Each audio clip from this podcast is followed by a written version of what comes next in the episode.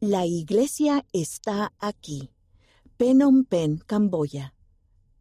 Los niños juegan y los barcos navegan por el río Mekong, con la silueta de la ciudad de Phnom Penh al fondo.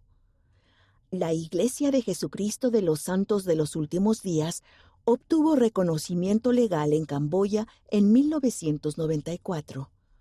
Hoy en día, en ese país, la Iglesia tiene 15.200 miembros aproximadamente, dos estacas, una misión, 28 congregaciones, un templo anunciado, centrado en el hogar y apoyado por la Iglesia.